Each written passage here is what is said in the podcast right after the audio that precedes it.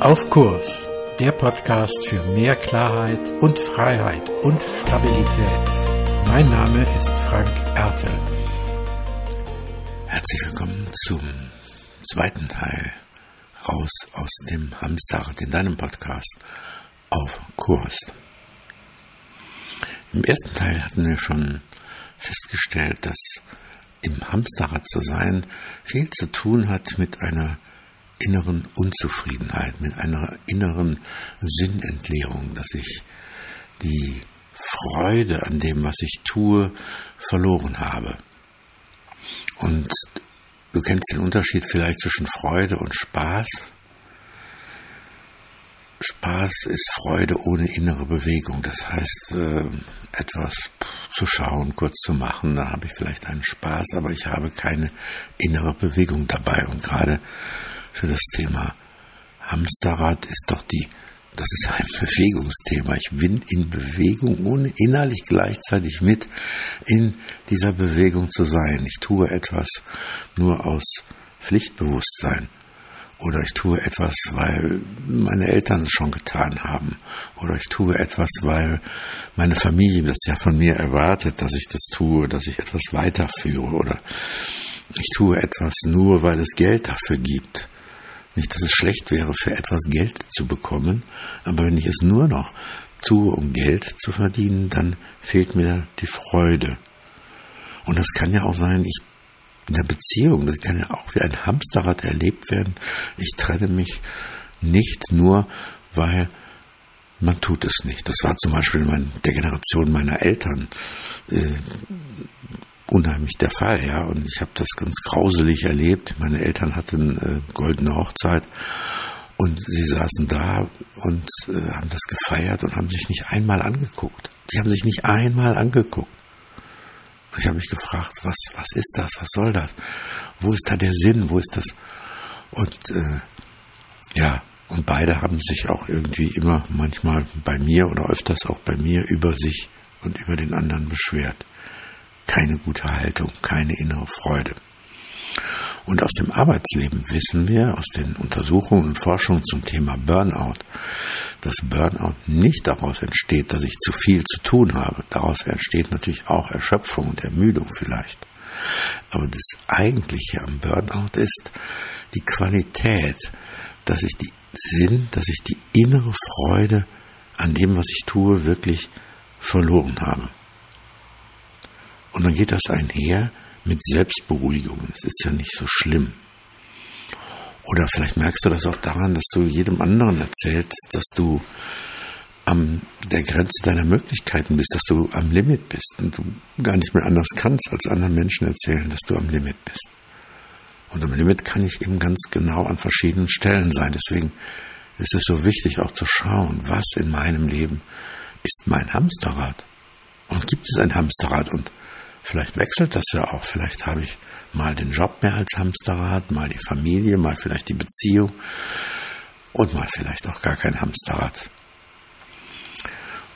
Und ich hatte ja schon auf die Methodik, äh, wenn man das so sagen will, oder die Idee des Benediktinerpaters David Standel-Rast hingewiesen. Stop, look, go.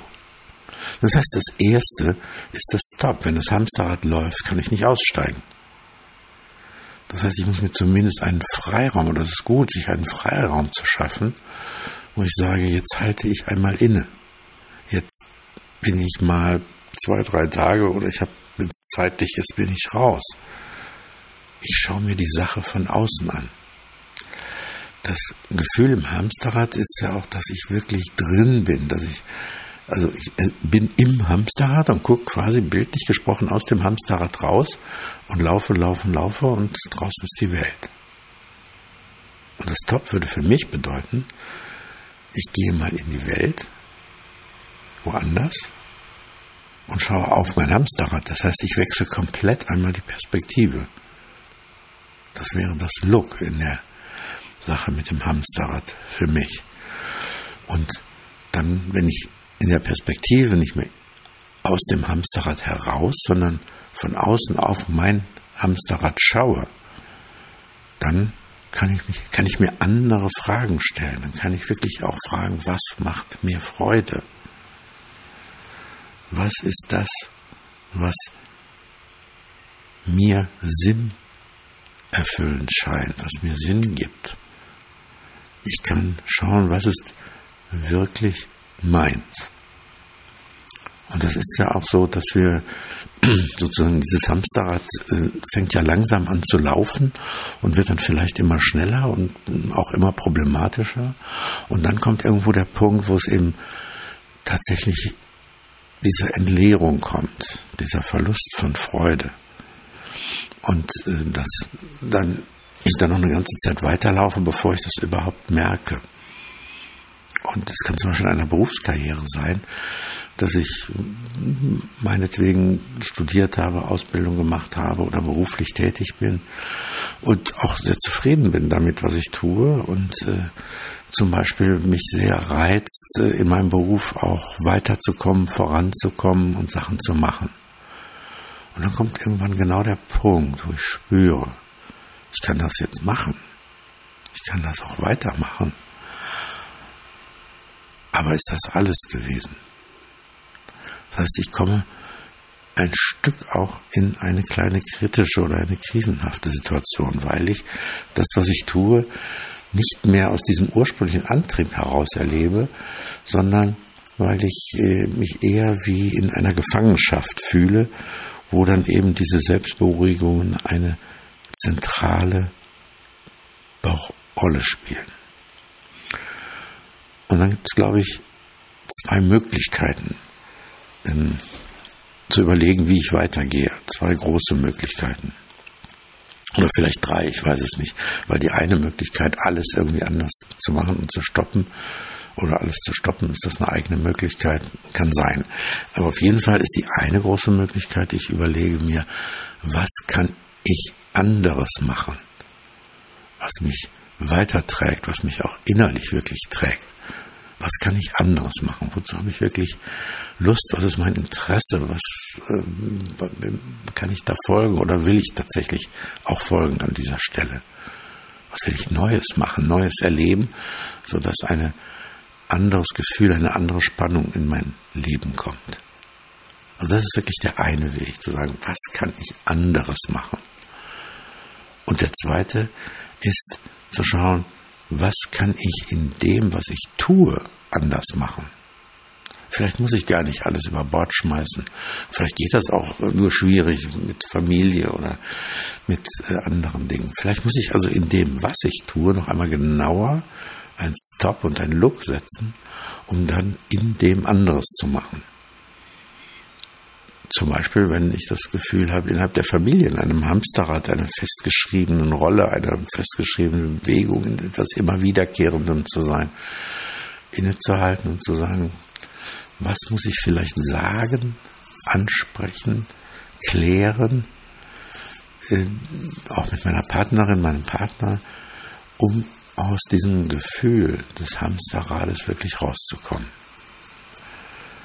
Das heißt, in dem Stop zu spüren, was macht mir Freude, was gibt mir Sinn, was ist meine innere Bewegung, wo will ich hin, um dann ein anderes Go zu machen. Entweder indem ich etwas anderes tue oder indem ich das, was ich tue, anders mache.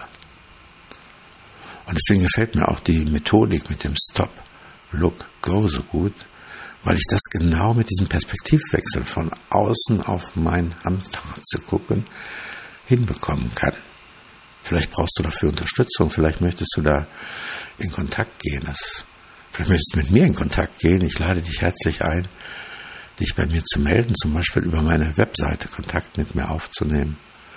Und wir kommen einfach mal ins Gespräch über dein Hamsterrad, weil manchmal ist das Sprechen mit einem anderen Menschen tatsächlich der erste Punkt, in einen Stop oder vielleicht auch schon in einen Look zu kommen.